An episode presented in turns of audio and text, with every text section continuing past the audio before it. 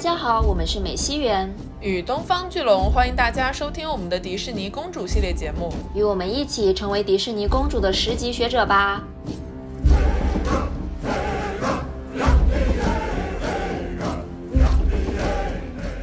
将保加康帝这个真实历史人物身上可能经历过的一些伤痛，甚至是屈辱的这样一种殖民的经历，变成了自由选择的浪漫恋爱的这么一个故事。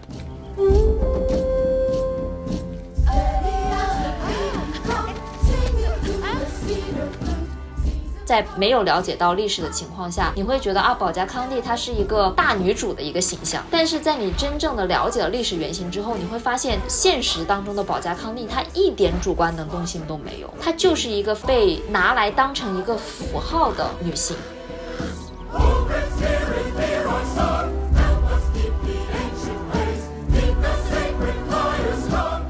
你敢不敢去讲这个故事？你敢不敢去把这个血淋淋的真相摆在人们的面前？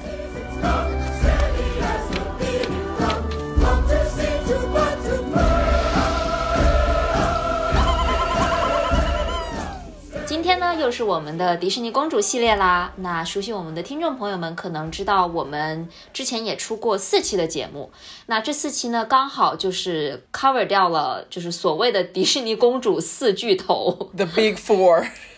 对，也就是最经典、最家喻户晓的四位公主，她们分别是白雪公主、灰姑娘、睡美人，还有小美人鱼。那在四巨头结束之后呢，我们就在想说聊哪一位公主呢？接下来，呃，然后我们就在评论区里面其实有看到非常多大家的这个推荐，其中有一个名字经常的出现，她就是保加康帝。这里要说明的是，其实我之前是没有看过保加康帝的电影，也就是《风中奇缘》的。我也没看过，你也没看过，是不是？对啊，然后看到很多人在推荐，我就就激起了我的好奇心嘛，就说保加康帝到底是个什么样的公主呢？然后我就去搜了一下。发现这个电影《风中奇缘》的设定背景是讲的北美洲原住民的一位公主的故事。这个公主可能要打个引号哈，我们之后会再详细的讲一下。反正总而言之呢，我们就想说，聊了那么多家喻户晓的公主，再加上我们聊了那么多像是三十年代到五十年代非常陈旧的一些女性观念和价值观的这些电影之后，我们就想说聊个现代点的吧。所以。就决定来聊一下保加康帝。对，我觉得《风中奇缘》这个片子，我们俩看完了之后不还聊吗？就是说这个作品看完了之后，和你在了解了真实历史故事原型之后的那个心情是非常复杂的，应该是前所未有的复杂的。所以，我们可能这期节目里面会有一个明确的结构，是先聊电影，再聊真实历史。然后也希望能够带领我们的听众朋友们跟我们一起走进这个非常跌宕起伏的心路历程，因为相信大家听完之后 都会很有感触。是的，但是我们还是回到这个电影本身，先可以先聊一下它的这个怎么说，它的创作背景吧。没错，这个电影的话，给人的感觉确实跟之前的几部我们聊过的电影不太一样。因为我们在小美人鱼那期的时候，其实提到过，说在一九八九年，由小美人鱼的大获成功，开创了迪士尼文艺复兴这么一个事儿。那保加康帝呢，是一个非常典型的在迪士尼文艺复兴期间出现的作品，它是紧随着。《美女与野兽》、《阿拉丁》还有《狮子王》这连续三部大获成功之后上映的，在一九九五年一月份的时候，那保加康帝呢是一个 很难想象，当时迪士尼工作室为了冲奥啊，冲击奥斯卡最佳影片做出来的一个作品。他们之所以会抱有冲奥的这个愿望呢，就是因为在一九九一年上映的《美女与野兽》这个作品是非常意外的获得了奥斯卡的最佳影片的提名，所以他们就觉得。哎，我们可以做这个事儿，我们能 just do it，对吧？就像耐克的广告语说的，为什么突然加了这样一句话？但是不管怎么说，耐克给我们钱了吗？没有。总之呢，这个电影在立项的时候就是有一个非常宏大的目标的。这个电影最后呢，也的确是获得了奥斯卡的奖项。它获得的是最佳原创音乐，还有最佳原创歌曲。那这个歌曲呢，也就是本片的主题曲，叫做《风之彩》非常非常的好听。是的，就是说真的，这部电影，嗯，它的制作就从作画到整个电影的编排，再到它的音乐还有主题曲，都非常非常的好，跟我们之前看过的这个迪士尼公主的电影都不太一样。就有点像是正儿八经的电影的这种感觉，它不再是童话动画的这个范畴内了。你说的非常对。因为之前的动画电影，我们聊过的那四部，你能看得到，它每个电影开场的时候，基本上还是老童话套路嘛。它会从这个很久很久以前有一个王国，里面有一个一般都是有一本书翻开。对，没错，它是一个很经典的这种套路。但是在《风中奇缘》的这个电影的开场，给我印象非常深刻，因为它的一开始是从本作的男主人公。哦，这里要先打一个引子，就是我们接下来讨论的这个部分，完全是围绕着《风中奇缘》电影故事剧情展开的。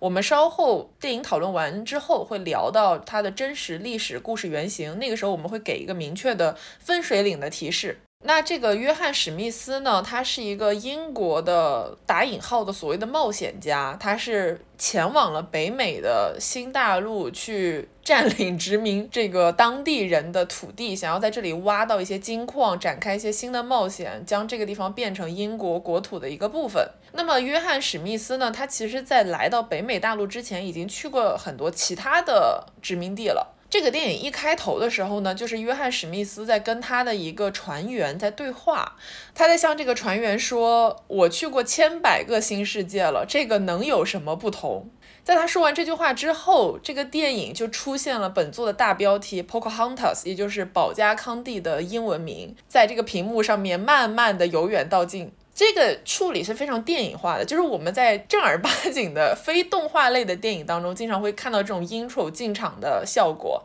然后这个时候你会意识到，OK，这是一个非常成熟的电影制作的结果。没错，就是在 Pocahontas 这个标题出现之后呢，一个镜头转场就转到了我们的北美洲，在北美洲的大陆上面呢，有一个部落，电影是从这里开始正式的切入吧。就是在这个部落里面，他的首领呢刚刚打完胜仗回来，回来之后大家都在庆祝嘛。但是这个时候就有人问：“哎，你的女儿去哪儿了呢？”然后这个女儿当然就是我们的主人公保加康帝了。保加康帝她刚出现在电影中的那个形象是前所未有的一种女性形象，至少是在迪士尼公主系列中，她是在悬崖上面。对。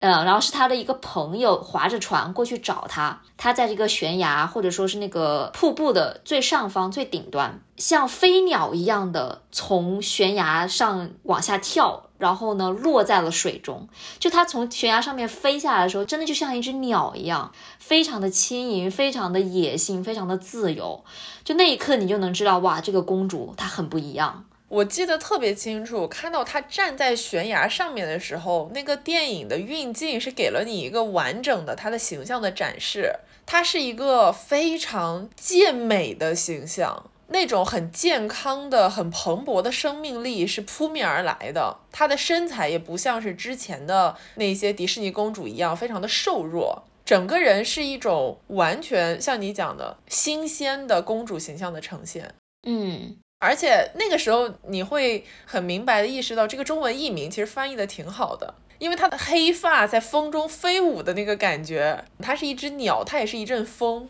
啊，是的，是的。而且这个时候还介绍了本作最重要的两只动物，就是因为大家都知道迪士尼公主身边一定有一些小动物嘛，那保加康帝身边的小动物是一只小浣熊，还有一只小蜂鸟。这两只动物的设计是我目前在迪士尼公主系列当中最喜欢的，因为它们真的很可爱。没错，而且这两只动物后续也有一些重要的发展，不能说它是人物弧光，它是动物弧光。是的，但是这个话就先放在这儿吧。嗯，我们再回到那个英国人那边吧，就是开船来所谓探险的那一队人，就约翰史密斯其实是他们的有点像是探险队长，但是真正领船的应该是一个官员或者说领主，然后他也是本作的这个大反派，还养了一只超级反派的狗。对，这个狗后续也很重要。他的狗叫 Percy，就是伯西。哎，他那个狗是什么品种的来着？应该是法斗那一类的。就是小小矮矮胖胖很敦实，然后灰色的，啊，鼻子皱皱的那个。哎，对对对。那这个领主呢，就带着他的船员们登陆了这个新世界。这个呢是在北美洲的，现在叫做 Virginia 弗吉尼亚的那个地方。因为当时英国的国王叫做詹姆斯嘛，所以呢，他们就把这个小镇，就或者说把他们到达的这个地方叫做詹姆斯镇。所以呢，他们就在这里登陆了，然后安营扎寨。但是这个时候呢，因为约翰史密斯，我们的主人男主人公是一个充满冒险精神的探险家，所以呢，他就不会待在那个地方给给他们建房子，他就是往内陆开始去探索。然后在探索的路上遇到了保加康帝。对，因为保加康帝在本作的形象呈现当中，她也是一个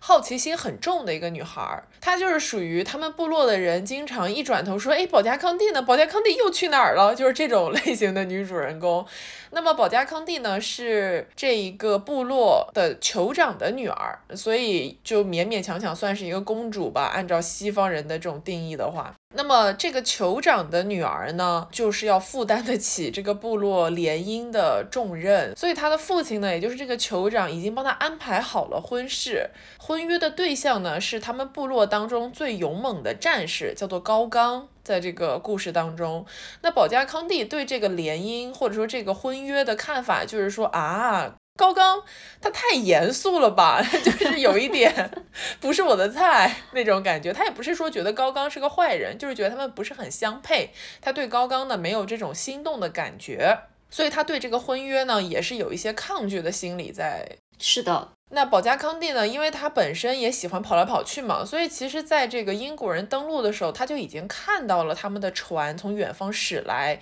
然后他不认得这些大船的那种船帆，他就是说哇，好大的云朵，那个地方我印象也蛮深刻的，所以他就跑过去看，然后在看的过程中，他们就相遇了。当然了，相遇之后，约翰史密斯是一种仿佛看到了女神般的那个情境。对他来说，因为是一个他完全没有看到过的种族的女性，而且她跟就是可能在英国你会看到的这些女子都非常的不一样。她从穿着到肤色，再到她的整个强壮的肌肉，她的身体，以及她一头的黑亮的秀发，还有她的坚毅的眼神，就这一切。都是非常新鲜的。对于约翰史密斯来说也是这样。那在保加康帝看来呢？这个金发碧眼白皮肤的男的，在他看来也是一种奇怪的物种。所以他们一开始就是互相有非常强烈的好奇心。然后呢，他们开始说话之后，当然这个应该是就是为了方便电影以后的推进，所以他们都在说英文。对。嗯，但是保加康帝是有教他怎么样用本地的语言去说，去那个手势说你好或者是再见，这个也是为电影的最后铺一个伏笔了。这里我觉得可以展开来讲一下本作电影它制作精良的部分，因为我们之前吐槽了很多迪士尼公主和王子莫名其妙陷入爱河的情节，对吧？哎，是的。但是在《风中奇缘》的设定当中呢，其实保加康帝和约翰史密斯他们两个相当于是一见钟情了，就是他俩非常意外的在森林当中有一个追逐戏。约翰史密斯发现了在暗处有一个好像在跟踪他的人，几番诱导之后，两个人终于在一条溪流上面的石头上正面的与对方相遇了。那这个瞬间在电影当中的处理其实是做的非常好的，因为它是两个人相遇了之后有一个非常慢的镜头的定格，详细的展现了两个人的那种表情的微变化，还有肢体的微动作。然后在那个非常缓慢的无言的几秒当中，你是能够明显的从这个画面当中感觉到那种文明也好，或者说种族也好。一个男人和一个女人之间遇到了碰撞的那种感觉，然后这个是我觉得就是它非常电影化呈现的一个体现了，因为之前的迪士尼公主从来没有过这种张力，好吧。这个一见钟情仍然是有些牵强的，但是至少电影的展示当中是，就是它是有进步的。只是我就是只是从我个人角度出发，我看这个电影的时候就已经觉得怪怪的了，因为毕竟是一个侵略者和一个原住民之间的故事，它变得这么浪漫，就会让我有一些直觉上的不舒服。嗯，我理解。但不管怎么说，他们就是相遇了，并且啊也有了一段相处的时光。但是在这个事情发生的同时呢，两边的就是本地的原住民以及这个英国人，他们是彼此也知道彼此的存在，然后呢已经开始起了一些冲突了。所以这个电影它最大的冲突点就是在于这种两个种族之间的，不能说是战争吧，就是冲突。而且还有就是所谓的打引号的文明和 savage 野蛮之间的冲突。因为这个是本作当中频繁在出现的词汇，包括约翰史密斯第一次见到保加康帝的时候，他们俩之间的对话也是这样的，就他俩先是互相交流了一些普世意义上的好感，然后呢就开始讨论到说，哎，你来自哪里？你的文明是什么样？那约翰史密斯呢，就是说到他们来这里是想要挖金子。保加康帝就问他说：“什么是金子？”啊，约翰史密斯就说：“在地里面的金色的东西。”保加康帝从怀里掏出了一个玉米，说：“我知道，就是这个吧。”然后那个时候你是能感觉到一种非常荒唐的这个冲突感的。在约翰史密斯看来，他们是代表一种更加先进的文明、更加发达的战争武器，因为他们有枪炮嘛。啊，来到了这个地方，他们是按照他的话说，带着好意，想要将文明带给他们。但是在保加康帝看来，就是你们在说什么东西呢？我们现在过得非常好，我们有自己的一套文明体系，为什么你觉得你们是更加先进的那些呢？所以这个时候，观众就是能明确感觉到，电影对于什么是文明，什么是野蛮，其实是有在尝试做出一些探讨和挖掘的。对，就是在你刚才说的这一段，约翰跟保加康帝对于就是文明和这个野蛮人的定义的这种小小的争论之后，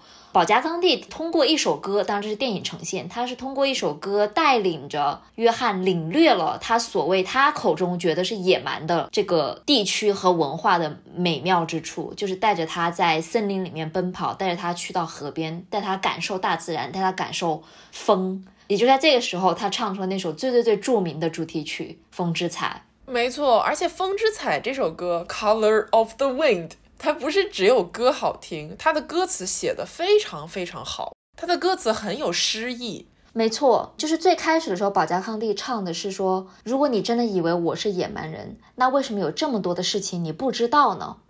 ？”You think I'm an ignorant savage, and you've been so many places. I guess it must be so, but still I cannot see if the savage one is me. How can there be so much that you don't know? You don't know. 这个时候，他就把约翰带到了他的土地上面， 然后开始唱说：“大地是死的，你可以声明所有权。”但是我知道，每一块岩石、每一棵树和每一个生灵都有生命、灵魂和名字。你认为真正高等的人类是外表想法和你一样的人，但是如果你跟随陌生人的脚步，你会学到从来不知道的事情。你可曾听过狼对着蓝月嚎叫的声音？你可曾问过微笑的山猫为何而笑？你能否追随着群山的声音歌唱？你能否用风的颜色来作画？But if you walk the footsteps of a stranger, you'll learn things you never knew, you never knew. Have you ever heard the wolf cry to the blue corn moon, or asked the grinning bobcat why he grinned? Can you sing with all the voices of the mountain? Can you paint with all the colors of the wind? Can you paint with all the colors of the wind？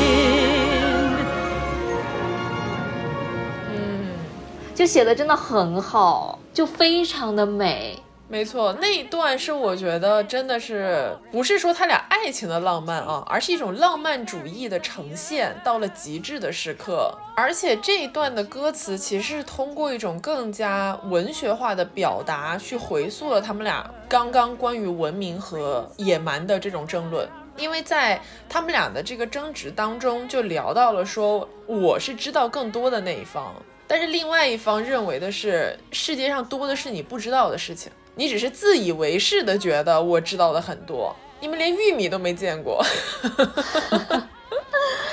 哎，这个是真的，当然这是题外话，就是说北美原住民真的给我们提供了太多太多丰富的资源，不管是食物还是他们的很多精神上的想法，以及他们跟土地的这个联系，其实是影响了我们后面非常非常多的人的每日的生活的。没错，回到电影本身吧，反正他们俩就是相遇相爱了。但是呢，这份爱情在当时两个种族之间的冲突下是不会被允许，或者说不会被赞美的。所以两边都面临了一些压力吧。而且在一些机缘巧合的冲突之下呢，约翰史密斯的好朋友意外的开枪杀死了保加康帝的婚约未婚夫高刚。这样的一个情况之下，这个冲突等于是激化了，因为有一个人陨落在了冲突当中嘛。嗯，是的。然后约翰史密斯就被保加康帝的部落捕获抓了起来。然后在这里，我觉得是可以稍微展开讲一下动物的部分。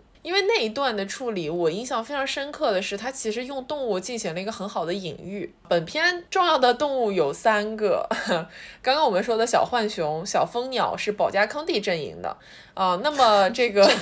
对这个英国阵营或者说约翰史密斯阵营的呢，就是那一只狗。嗯。那在这个故事的展开过程中，其实有非常多小浣熊和小狗冲突的部分。首先，这个小浣熊它非常的活泼开朗，它一出场，它跟约翰史密斯相遇，它就是一个非常胆大的，直接上去就吃人家饼干的，并且后续在一直致力于偷饼干的这么一个小浣熊。这个小浣熊给我留下了深刻的印象，就是它每一次出现都在努力的去找东西吃。那它的这个打引号的偷窃行为。也蔓延到了英国阵营当中，他就跑到这个小狗的阵地去偷它的各种水果啦，然后去捉弄它等等。然后这个狗呢，因为它是一个过着非常尊贵的生活的狗，它还你知道有人给它去进行腋下除臭，就那个部分，我觉得就是让我完美的想起了我们在《美丽新世界》那一期里面讲的关于干净和文明的关系，你还记得吗？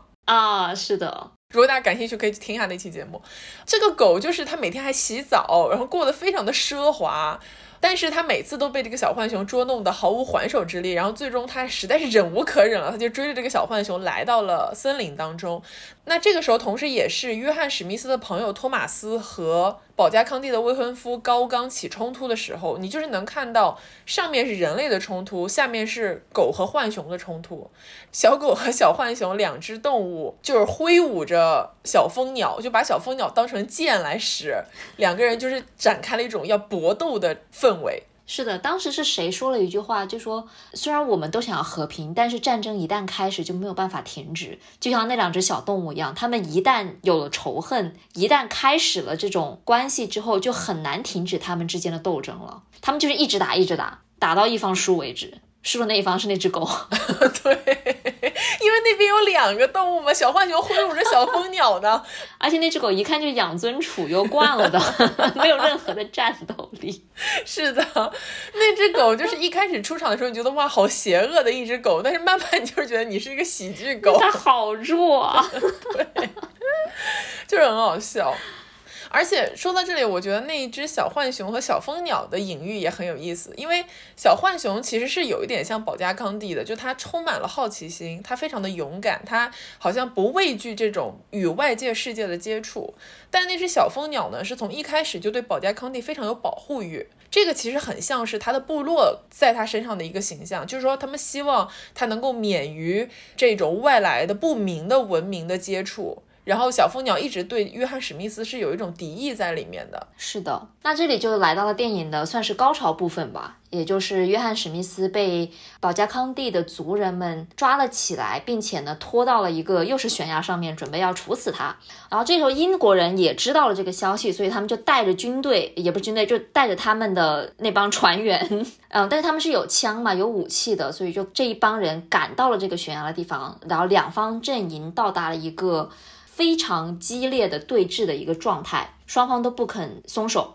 都不肯退后。保加康帝的族人们，特别是他的爸爸、他的酋长，就说这没有办法了，我们必须要处死约翰。那个时候呢，保加康帝就跑了出来，他就因为他是一直在呼吁说不要用武力和暴力去解决问题，我们要沟通、要交流，因为他跟约翰是有过这样的交流，并且达成了一个比较友好的结果的嘛。所以他就是一直是一个反战的一个呼吁者，在那一刻呢，他也是勇敢的跑了出来，冲出来之后，直接把他的头放在了约翰的头上面，趴在他的身旁，然后对着他的父亲，也就是酋长说：“如果你要杀了约翰的话，那就把我一起也杀了吧。”嗯，那个应该是一个非常经典的画面。对，那个画面是其实非常美的，语言可能形容不出来，但是他们是两个。两个人的头是叠在一起，但是身体的方向是不一样。保加康帝的这个秀发呢，是如水一般，就是盖在了约翰的身体之上，所以他们两个人在那一刻就有点像是融为一体的感觉。他们就是和平的呼吁者，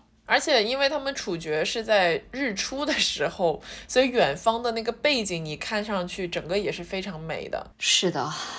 但是不管怎么说吧，在保加康帝的这种可以说是非常惊人的发言之后，他的父亲呢就选择了接受他的提议，和平的倡导，也就是他们放下了武器，然后说从此刻开始，我们是不会主动发起任何进攻的。迈出了所谓的和谈的第一步嘛，就是我们展现了我们的诚意。然后这个时候，本作的大反派大家还记得吗？只在开头草草出场了一下。顺便说一句，他就是这个博西这只狗的主人啊。是的，那狗仗人势嘛。是，要不是有这个主人，博西哪敢 这么嚣张？是的，是的。这个官员呢，他就还是不管不顾的要发起一些进攻的冲锋的号令，但是这时候船员们他们更加的相信约翰史密斯，这个也是之前铺垫的很多冲突了，包括像是官员向他们保证说，你们啊什么只要努力劳作就能挖到黄金，那其实这个地方是没有黄金的，这个地方只有玉米。嗯，但是不管怎么说，船员们的愤怒情绪到达了顶峰，所以他们相当于是愤而反抗了自己的首领。但是呢，在这个冲突当中，不可避免的是有人会受伤的嘛。那受伤的这个人呢，其实就是约翰史密斯，他中枪了，就是他被这个官员意外的用枪击中了，反正是内脏还是什么之类，就反正是腰部的一个地方。对，但是因为这个时候保加康帝部落没有这个医学技术可以解决他的伤势，就是没办法真的救治他，所以呢，这些约翰史密斯的朋友也是他的船员，就要把他带回英国，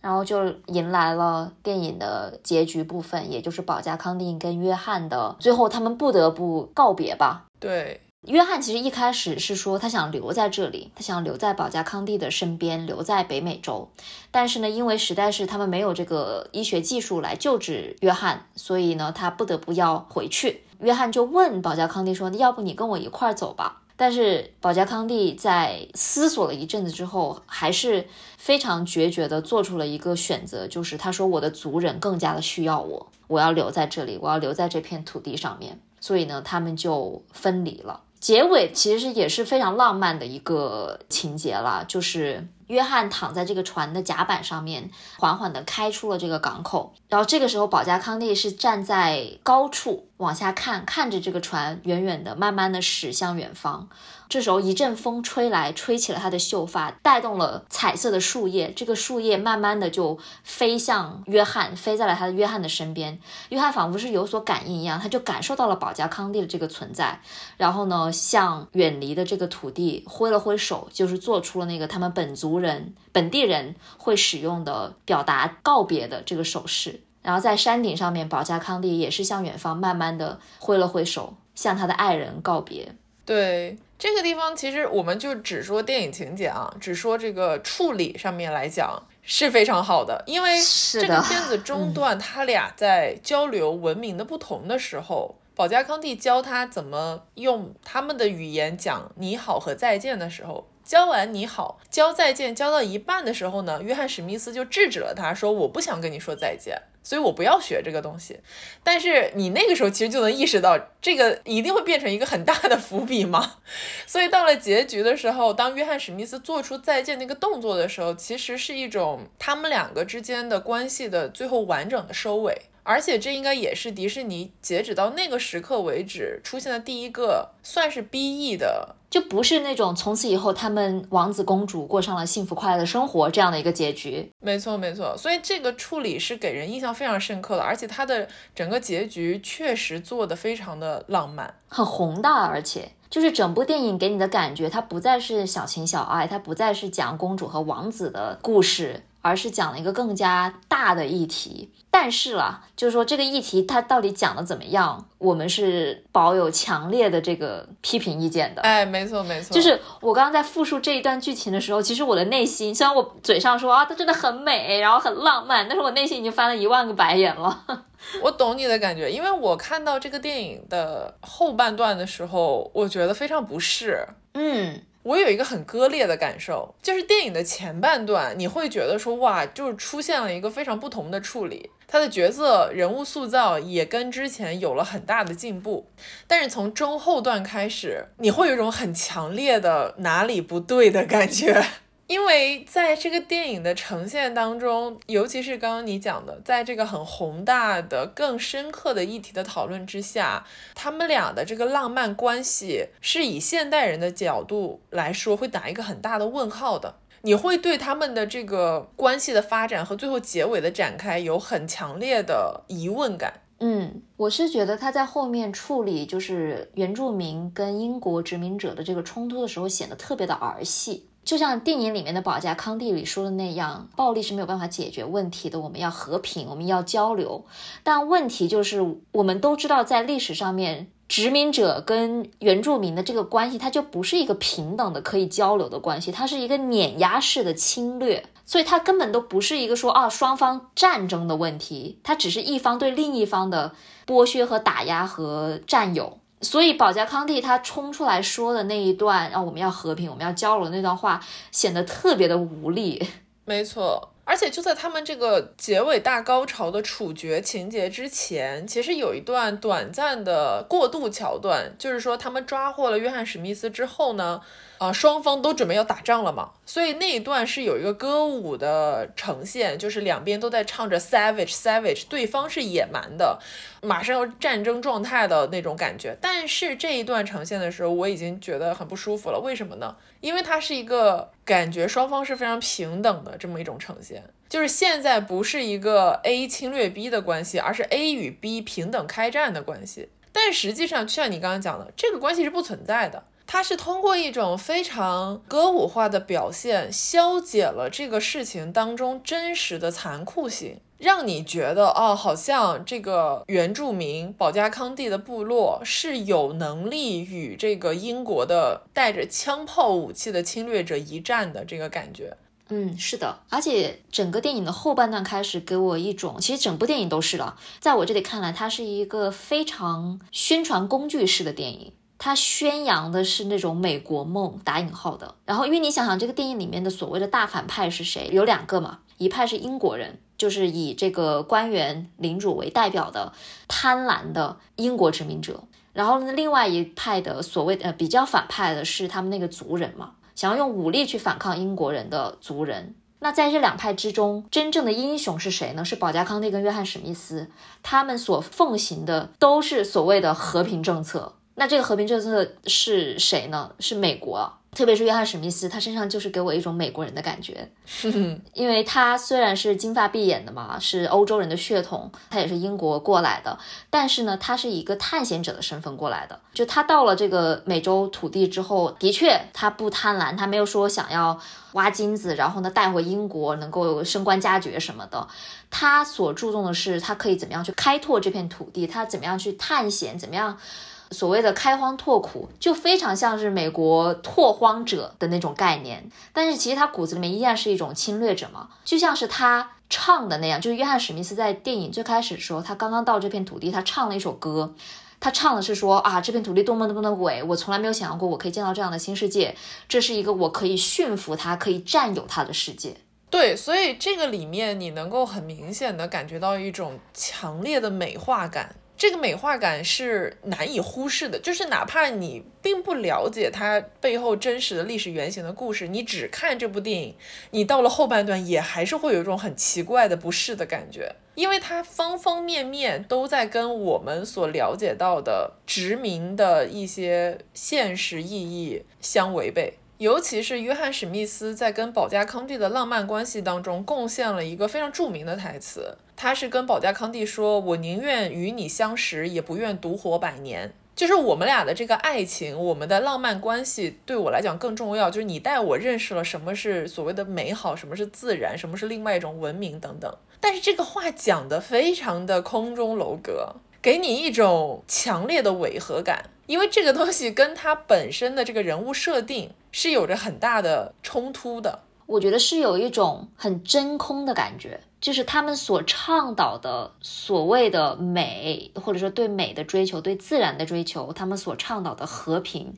都是脱离了时代背景的，或者脱离了历史背景的，是美国人，或者说准确说是白人吧，白人侵略者是白人，他们对于自己历史的一种美化，其实是骗自己的一套话术。我觉得这里我们可以直接开始切入保加康帝他他的这个人物历史原型，然后呢，最后我们可以再多展开聊一下，就是我们为什么觉得这个事情非常的真空。好，在了解保加康帝的原型之前，就是在刚看完电影之后的这个中间的过渡的部分，我就在想，为什么保加康帝这个角色虽然看上去非常的新鲜，非常的有力量，但是你很难被他说服的一个很大的原因，就是你很难相信在殖民与被殖民的这个关系极其不对等的关系之下，他能够与约翰史密斯发展出一个平等的恋爱关系。嗯。那么你就会想说，那保加康帝这个人物他本身究竟在想什么？就是他这个角色的很多行为逻辑其实是不完全符合他的成长背景的。你就会更加好奇说，那这个人他既然有一个历史原型，他历史原型上是什么样？真实历史中的保加康帝是个什么样的人，对吧？所以我们就去看了保加康帝的历史故事，然后我们感觉到了深深的难以置信以及愤怒吧，甚至可以说是。对，这里我觉得要说明的是，就是保加康利他这个人，他的确切历史是不太可考的，因为关于他的技术，基本上全部都是存在于英国人的技术当中，他们书写的历史或者他们口述的历史当中。但是呢，我们也是尽量的去了解了不同人说过的不同的话，或者写过的不同的东西。呃，我们接下来会讲一下我们了解到的保加康帝他这个历史人物，他的故事是什么？是一个非常让人细思极恐、充满了悲剧色彩和殖民色彩的故事。对，那保加康帝本人跟动画片中的这个公主有哪些不同的地方呢？首先，保加康帝这不是他的真名。保加康帝这个英文是也不是英文，是他们原住民的这个名字 Pocahontas，只是一个昵称而已。它的意思是淘气的东西，淘气的小玩意儿。它的真名其实叫 Mato Aka。之后呢，保加康帝他某些原因吧，就是皈依了基督教。然后呢，他是以英文名 Rebecca 接受的洗礼。但是因为我们都熟悉保加康帝这个名字，我们接下来就还是用这个名字吧。嗯。保加康帝呢，他的确是出生于北美洲的一个原住民啊，然后也是现在的弗吉尼亚地区，他的那个族叫做 Powhatan 波瓦坦族。然后她也是，的确是这个族的族长或者说酋长的女儿，但她并不是西方人眼中的公主，因为在这个族中，他们族长或者酋长的继承人并不是保加康帝本人，他并不是第一顺位继承人。但是呢，在西方人的眼中，她既然是族长的女儿，那她一定就是公主啦。嗯，是的，对。然后保加康帝他的这个所谓的传奇人物，主要是活在这个 John Smith，就是约翰史密斯的技术当中的。约翰史密斯也是确有此人，他也的确是从英国去到北美洲，在这个弗吉尼亚现在 Jamestown 的地方停留驻扎下来了。Jamestown 也的确是以当时的国王詹姆斯为名而创建的一个城镇。对，可以说是北美第一个明确的殖民地。约翰史密斯他们确实是第一批到达，就是我们现在所熟知的美国境内驻扎的这么一群英国人。约翰史密斯呢，他本人的年纪跟真实历史啊，保加康帝的父亲是差不多大的，也就是跟这个波瓦坦部落的酋长的年龄是差不多，是同辈人。嗯，约翰史密斯到达弗吉尼亚地区的时候呢，保加康帝才十岁，或者是十一岁，稍微有些模糊，但十岁上下吧。所以年龄本身就是一个巨大的骗局。一个十岁 左右的小女孩和一个年龄跟她父亲一样的英国人，中间能有什么浪漫关系？我想请问一下。是的，而且就是约翰史密斯的技术也很有意思，就说他是一六零七年去到了北美洲的嘛，他在一六零八年的时候有出过，就是有写过他当时的一个经历，说他到了之后被当地人俘虏，然后怎么怎么样，但是这段历史中其实没有保加康帝的，他在后面的技术当中是说他是过了几个月之后才遇到了保加康帝，但是在一六一六年，也就是过了大概八年的时间吧。他给当时的王后安妮王后写了一封信，在信中呢又描述了他当时刚到北美洲的这个情景，并且在这个故事当中加入了非常戏剧化的有关保加康帝的情节。他的信中呢是说，他也是被俘虏了嘛。被俘虏之后呢，当地的族人把他押送到一个地方之后，拿出了一些石块，仿佛要向他的脑袋上砸去。但是在那一刻，保加康帝冲了出来，把他的头放在了约翰的头上，也就是电影里面呈现的那个画面。那当然，这个故事它的真实性到底有多强是存疑的。就像很多历史学家说的那样，就是听起来非常像是他。后面为了给安妮王后以及安妮王后的这个身边的那群人编出来的一个很有戏剧化的故事，这个戏剧化的故事能够让他约翰史密斯自己更加的出名吧。然后呢，结合当时他的确是在英国国内也遇到了一些困难，所以说就是这个故事很可能是他编的。没错，这个故事的真实性有多少？可以举个例子，大家就能理解。就是说，约翰史密斯他确实去过很多地方，他踏足过很多英国想要占领的殖民地。他在其中另外一个地方，他记述过跟保加康帝冲出来救他几乎一模一样的故事。当地也有一个姑娘，在他快要被处死的时候，突然之间冲了过来，保护了他，救下了他的性命，跟他成为了朋友。甚至可能有浪漫关系，也就是说，他所讲的保加康帝的故事，这个版本在其他的女孩、其他的文明当中也出现了。所以你说这个故事，它究竟是，比如说我记错了，它可能真的发生过，但是它发生的不是在同一个地方，还是说就是他编的？你很难去判断。听上去真的很像是为了包装自己而创作出来的一个宣传工具、宣传方法。对，但是不管怎么说，这个故事是非常戏剧化，并且得到了。你知道后面就是流传出来的版本也都是这个版本，也导致说我们现在看到了非常多关于保加康帝的文学或者是艺术作品，都是以这个故事为原型的。然后呢，大家也更加喜欢去讲保加康帝跟约翰史密斯的故事。哦，不过不管怎么说，他们俩是确实认识的，是认识，但是是没有浪漫关系。当然，就是浪漫关系肯定没有，百分之百没有。然后有没有救过他的命不好说，就是现在属于这样的一个状态。嗯，没错。但是有两件事情是比较确定的，第一件事情是他俩确实认识。第二件事情呢，就是保加康帝不管是主动或被动，自愿或非自愿，他在当时都与前往弗吉尼亚地区的英国人有比较密切的联系。这个主要展示在他确实给他们送过玉米，就是有很多的这个 故事或者史料的记载里面说到，当时因为英国人去到殖民地北美洲，他们也是一批一批去的嘛。去了一批之后呢，就会发现，比如说出现了健康问题，他们没有饭吃，会饿死等等，因为当地的部落对他们并不友好。但是呢，保加康帝应该是主动向他们伸出了援助之手，拿玉米这个食物救了很多人的命。也就是他不管是出于什么样的动机，因为有些人分析说他可能是有一些这个部落内的政治斗争问题，就是说他希望通过与英国人建立联系，让他自己在部落里面获得更多的话语权。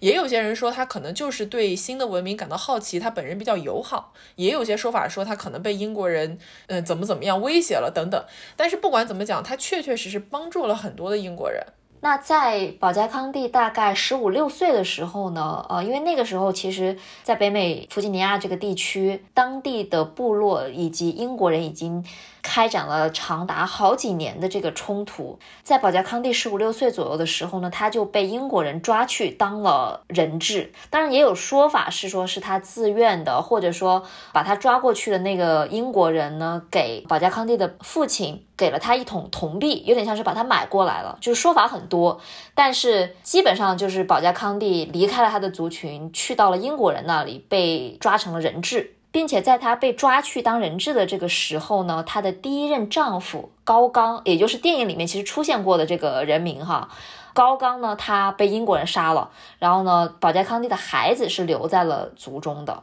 在他被英国人囚禁的期间，他接受了这个基督教的洗礼。再一次的，我们并不知道是他自愿的还是说非自愿的，但是这个就是事实。他也是应该是历史上头几位加入基督教的呃原住民。加入基督教之后呢，他也拥有了一个英国人的名字，叫 Rebecca。刚才也提到了，这个 Rebecca 在一六一四年的时候是跟弗吉尼亚的一个烟草农场的烟草主约翰罗尔福结婚了，并于次年生下了他们的儿子，名字叫做托马斯。对这个约翰罗尔夫是一个很重要的人，因为首先就是我们刚刚说的这一段保加康帝在英国人阵营当中的历史故事呢，在英国人自己的描述当中，是他非常积极的去拥抱了这种西方先进文明，他想要成为这个文明的一部分，他自愿的成为了基督徒。但是在后来过了很长很长时间以后，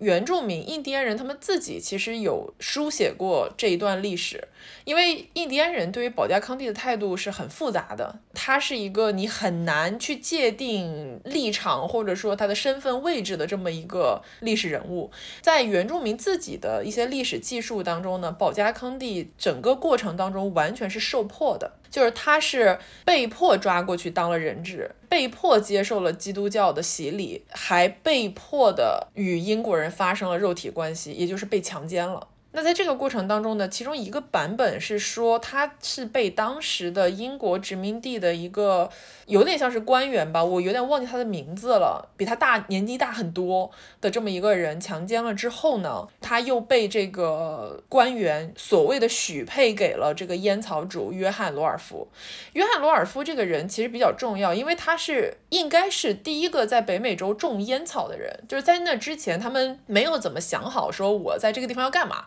因为他们首先没有什么吃的，其次本来是来挖金矿，但是其实没有金子嘛，所以就没有找到一个致富的方法，等于说来这儿是白来了。那罗尔夫发现可以种烟草了之后呢，他做起了烟草生意，然后大获成功，就是为后来的很多来到新大陆的英国人提供了这种致富的道路吧。所以保加康帝和罗尔夫的这个婚姻，可以想见有一定的非自愿成分在里面。而且这个地方就必须要说到《风中奇缘》嘛，这个电影它其实是有第二部的。这个第二部的男主角就是约翰罗尔夫，讲的是约翰罗尔夫和保加康帝之间的浪漫爱情故事。那这个第二部的剧情呢，也是可以跟我们后续讲的历史背景结合到一起去的。哦，这里我稍微再补充一下，就是罗尔夫就他们结婚这一段，虽然没有很多的记载，就是他到底是自愿的还是怎么样。但是有一个记载是罗尔夫写信给他的政府官员，请求说我要跟这个女子结婚，因为在当时在这个基督教严格的教条之下，他其实是不能够跟异族女子结婚的。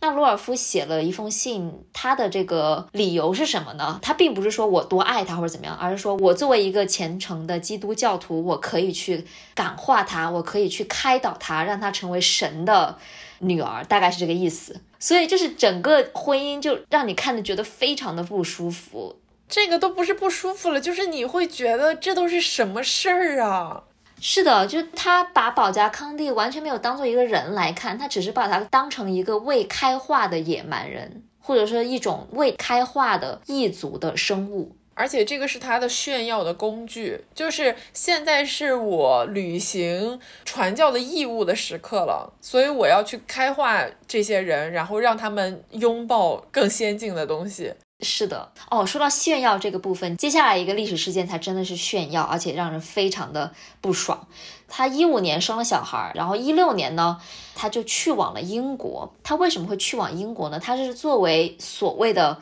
模范原住民，或者说被文明感化的野蛮人的这样的一个身份去到英国的。因为在当时英国国内已经有非常多反对殖民的这个声音了，并且有很多人他就不了解原住民嘛，所以呢，他们就说啊，把保加康帝带过去。给大家展示一下这个被文明洗礼的野蛮人是什么样子的啊，就是嗯，就像是马戏团一样，保加康帝被剥夺了人格，被剥夺了尊严，他完全是一个秀品被展示着。他跟着罗尔夫去了英国之后呢，他本质上存在是一个宣传工具嘛，所以他在英国国内呢参加了很多的活动，被包装成了一个公主的形象，因为他们需要他作为这个部落帝国的继承人的这个身份来展示说，哇，一个多么尊贵的存在也能接受我们文明的洗礼。所以他在英国穿的是非常英式的服装。那保加康帝唯一一幅流传下来的肖像画，也是在一个非常西化的服装和造型下面去塑造的。他在英国的时候呢，这个地方就可以跟我们刚刚说的《风中奇缘》第二部的剧情有一个连接，你就可以理解到说这个电影它有多么的离谱。因为这个电影当中的呈现是保加康帝本人在第一部结尾选择留在部落之后呢，第二部主动决定我要前往英国去与这个文明进行一个连接。那他在这个过程中呢，就认识了电影当中的男主角罗尔夫。罗尔夫深深的被保加康帝这位异族女子吸引了。他们俩呢就建立了一个比较密切的联系，并且在整个英国的过程当中都一直保持着友好的往来。那到了英国之后呢，保加康帝也又再次的见到了约翰史密斯，所以第二部的剧情就变成了一个史密斯、罗尔夫、保加康帝的三角恋故事。这个电影到了结局，就是保加康帝要在史密斯和罗尔夫中间选择一个人当她的丈夫。她究竟要跟谁在一起？她最后就决定了要跟罗尔夫在一起，所以她就选择了跟罗尔夫结婚，与史密斯告别，开启了自己全新的人生。所以你在这个第二部的剧情当中，可以感受到一种更加强烈的荒唐的色彩。他将保加康帝这个真实历史人物身上可能经历过的一些伤痛，甚至是屈辱的这样一种殖民的经历，变成了自由选择的浪漫恋爱的这么一个故事，非常的讽刺。没错，这个都不是洗白了，这完全就是在瞎讲历史。而且历史中，保加康帝并没有幸福快乐的生活在英国，度过了他美好的一生。他其实，在次年就意外死亡了。就他当时已经是准备要回美洲了，但是呢，却在一次晚宴之后，突然间就暴病死亡。他的死亡其实也有非常多的争议，有人说是得了一些疾病，当然也有人说是中毒，因为他是在吃了晚餐之后死去的嘛。但不管怎么说，他死的时候才不到二十一岁啊。是的，我看到的一个比较主流的说法是说他得了传染病，要么是疟疾，要么是肺结核之类的。然后他得传染病的一个原因就是因为没有抗体嘛。嗯，他作为一个从未踏足过英国的人，美洲人过着非常平静的生活。虽然可能以现代的文明发达的角度来看，不是最先进的，或者说是科技上成就最高，但是他们非常平静，他们有自己的一套这种生存的体系。来到了新的世界之后，那当然，而且不仅仅是在英国，在北美洲也是非常多的原住民，他们死去的原因就是因为这些外来侵略者带来了这些疾病。是北美大陆上面原本没有的这种细菌或者说病毒，那他们当然是没有抗体的，所以就整件事情让你觉得非常的难受。对我们刚刚其实，在讲完电影的时候，已经对电影做出了很多批评，但当你知道了真实的历史之后，你再回头去看这个电影，你都不是批评的程度了，你就是觉得心情非常非常复杂。是的。当然，他的问题有非常多，我就先说一个吧，就是他把整个就是保加康帝历史原型给浪漫化的一个很大的问题是在于，电影中我们看到的保加康帝是非常独立、坚强、成熟、有主观能动性的。就是因为电影的一个很大的主题，就是说保加康帝他不愿意接受族人给他的安排的一辈子的生活，而是选择说我要去开辟自己的一个道路，我要做出自己的选择。对他最后也是做出了选择，说我要选择跟这个金发碧眼的白人相爱，我要选择呼吁和平，不要打仗，我要选择不去英国，我要留在这片土地上面。就是整部电影你看完之后，在没有了解到历史的情况下，你会觉得啊，保加康帝他是一个。大女主的一个形象，但是在你真正的了解了历史原型之后，你会发现历史现实当中的保加康帝，她一点主观能动性都没有，她就是一个非常被动的被拿来当成一个符号的这么一位女性。就她这个符号都不仅仅是我们之前迪士尼公主里面所讲的那些什么性魅力啊这类的符号了，它更是成为了一种彰显殖民力量的这样的一个符号。没错，因为我们之前聊的四部电影当中讲了很多性别压迫问题，女性是如何被塑造、被剥夺话语权的这么一些故事。但是在保加康帝的故事里面，她是双重压迫。她不光作为女性身份被压迫，她作为一个所谓的打引号的野蛮人的身份也被压迫，在被剥削，而且是被非常屈辱的消费着。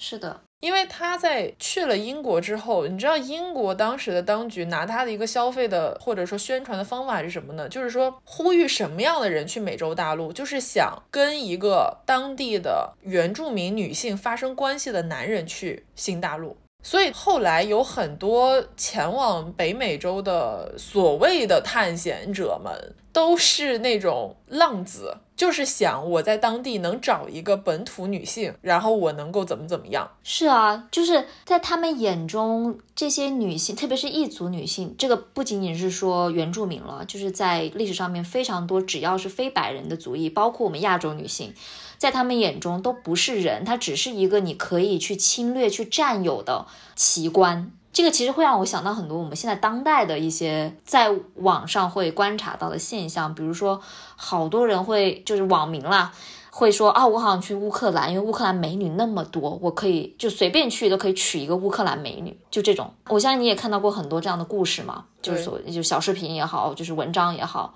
照片也好。其实这个逻辑本身是一样的呀，就是带有一种我是去占有、去侵略别人的，因为它本质上就是一个弱势文明当中的弱势群体嘛，它没有什么优等劣等之分，只不过是你觉得你更强大，所以你可以去掠夺更加弱小的人，仅此而已。而且他这种强大，甚至不是自身的强大，他只是因为我出生在这个所谓的更加有优势的国土。嗯，对呀。保加康帝的历史悲剧，首先我们会已经觉得非常沉重了。在这个之上，让人心情更为复杂，甚至骂都有一点很难挑选准确的词语去骂的，就是说迪士尼对于它的消费。迪士尼作为一个美国超级无敌主流的流行文化的好莱坞的内容生产制造商，选择了去美化西方白人对于一个原住民地区的侵略故事，去进行浪漫爱情的塑造，甚至这个历史故事有原型当事人还是一个十岁的小女孩。就是这个选择，这个创作本身让我觉得非常非常的出离愤怒。尤其是你去看迪士尼当时的制作团队，他们做了大量的关于保加康帝史实的调研。他不是不知道，他不是不了解，甚至他们当时还说过什么话呢？他们讲说，为什么选择了约翰史密斯来作为《风中奇缘》的男主角，而不是选择罗尔夫？我们说的是第一部哈。原因是在于他们觉得这个保加康帝和罗尔夫的故事里面比较复杂，有一些暴力元素，可能不是很适合青少年或者是孩童去观赏。那你看，他们不知道这个故事当中充满了掠夺和占领吗？他们知道呀，但是他们决定了，我要做一个冲奥的片子，我要做一个宏大的史诗背景下面的悲剧爱情故事。然后他们甚至还说过什么话，就是说这个为什么电影当中的保加康帝的形象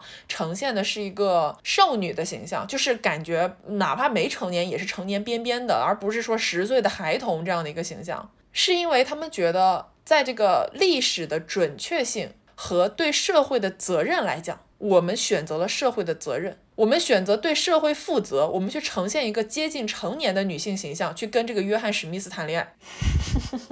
这是放什么狗屁？我对迪士尼做的这个选题。做的这个塑造是非常非常生气的，因为他没有一点点对于历史的责任感，他没有一点对于侵略的反思。尤其是你看这个电影当中，好像啊夸夸其谈的讲了很多文明与野蛮的冲突，讲了很多这种不同文明之间的碰撞啊。《风之彩》这首歌歌颂了原住民的文明，歌颂了我们之间的互相理解。但是你看它整个建立的大的条件和背景吧。我觉得是，就是迪士尼的确非常值得批判，在这个电影的改编上面。就像我刚才说的，就是这其实是一部非常具有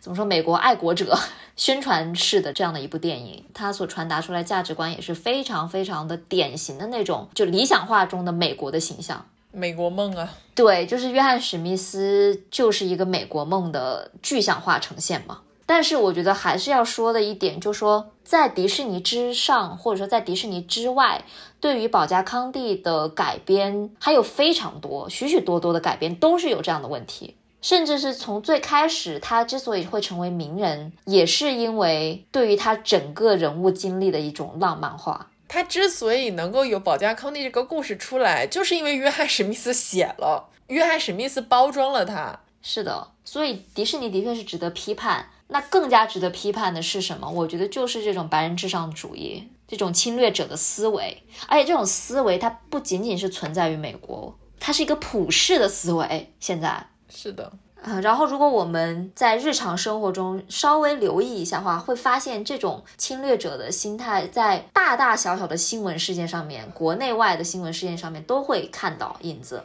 然后再回到这部电影里面，它所呈现的这种大女主或者说女性主义吧。在我们刚才说的所有的这些问题之下，就显得非常的真空。它是一个真空的女性主义。你说的非常对，它的真空是方方面面的。我们刚刚讲真实的保加康帝在历史上被消费的故事，在这个电影当中，哪怕你只看这个电影，抛开它的历史背景，它也是，它只是为了一个电影表达所谓的文明之间互相理解这么一个看似高尚的主题的一个符号工具。因为哪怕只限定在电影的范围以内，它的很多行为逻辑仍然是不通顺的。这个电影的从中段开始就急转直。下让你觉得很多后续的展开都不可思议。我在看这个电影的时候，尤其是在现在了解了很多事情以后，心情为什么非常复杂？就是一方面客观上来讲，这个电影的制作，从音乐到美术到前半段的人物塑造，其实是有可取之处的。但是另外一方面，你不知道该怎么去面对它，因为这个故事本身它被创作出来，我认为它不应该被创作出来。我非常同意你刚刚讲的，就是我们应该要去反思，我们应该要去呼吁更多人去看到这种侵略者思维的弊端，我们应该去尽量克服这样的一种思维。同时，我们需要更多人去讲出历史上的弱势者他们真正经历过的故事，这是一个话语权的争夺。嗯，我明白你的意思，就说这个历史，其实我们肤浅的做一下研究，都能够找到它的一些历史故事。所以这并不是一件很难的事情，只是说有没有人愿意去呈现更加真实的、更加有考据的故事而已。或者说这些故事，你说它不够戏剧性吗？就是真实的历史故事，它不够戏剧性吗？它太厉太有戏剧性了。但是你敢不敢去讲这个故事？你敢不敢去把这个血淋淋的真相摆在人们的面前？是的呀。就是我们需要更多的人去面对这些事情，而且再回到迪士尼本身来讲的话，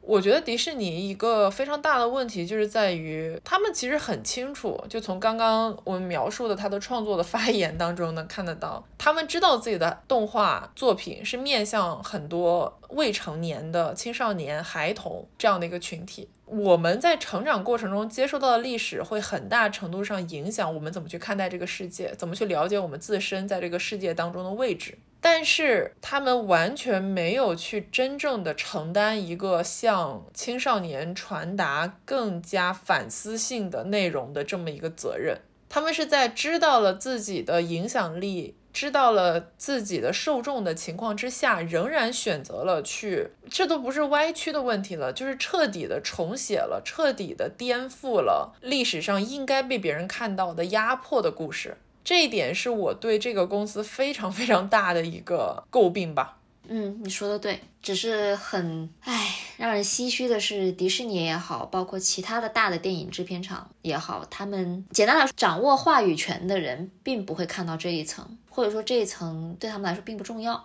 因为你不管如何批判它，不会影响到它继续生产下一部跟它相似的内容。对吧？所以说，为什么现在有这么多烂片出来？不管是迪士尼也好，还是其他的公司也好，或者任何的文化产品，你很难通过他们去学习到真实的历史吧。但是没有这些故事的话，或者说这种戏剧化的呈现，大众可能也根本都不会知道有这么一号人物。所以就是我现在很纠结这个心理。是你讲述一个不符合历史，但是会受到大众关注和喜爱的故事更重要，还是讲述一个不一定会讨大众喜欢，但是是有相当的这个历史真实性以及社会责任感更重要？还是说如何在这两个选项之间找到一个平衡的地方呢？我觉得这两个事情其实没有那么冲突。其实对于这些超级无敌有话语权、有制作团队的公司，我们现在说的不光是迪士尼了，就是对于有这样资源的制片方来讲，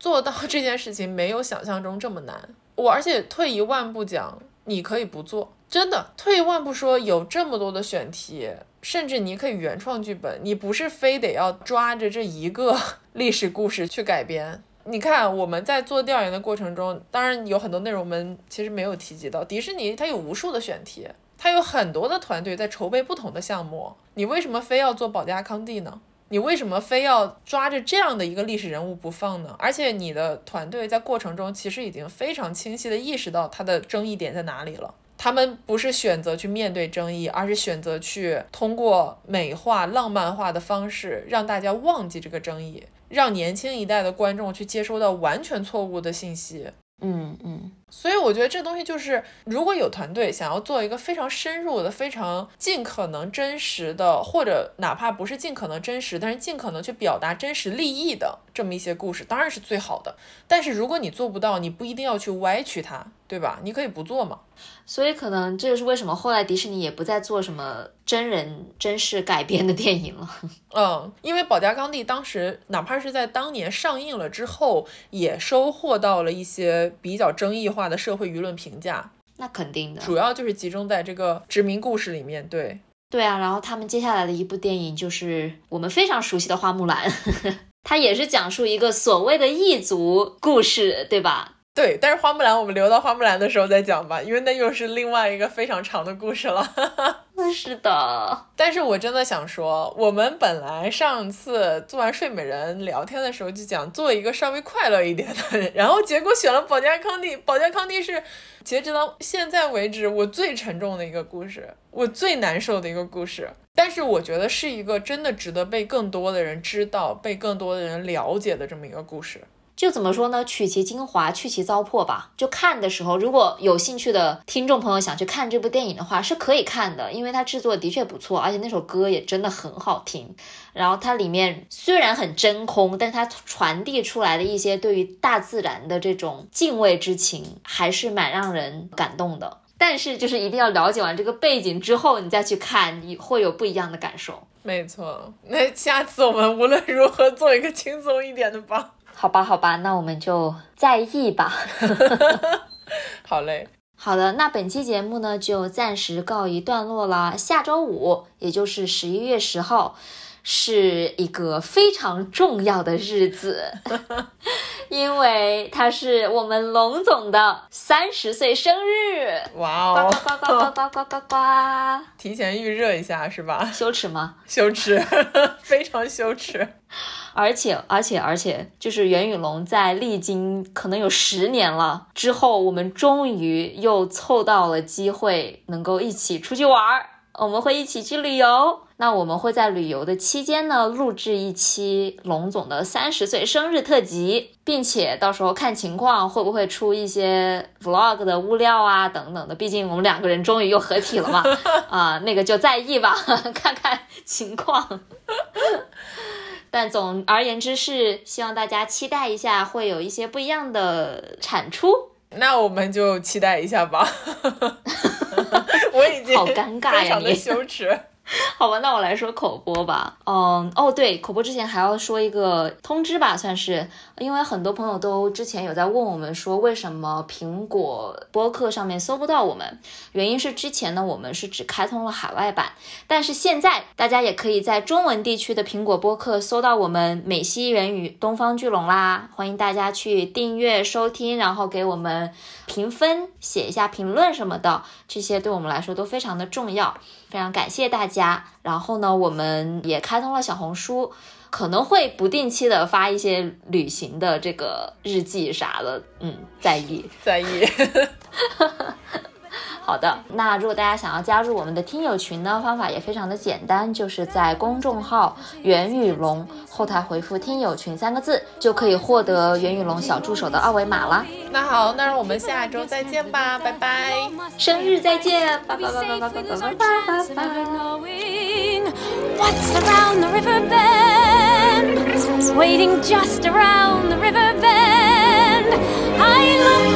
拜。on the riverbend, beyond the shore, where the gulls fly free, don't know what for. But I dream the day might send just around the riverbend for me.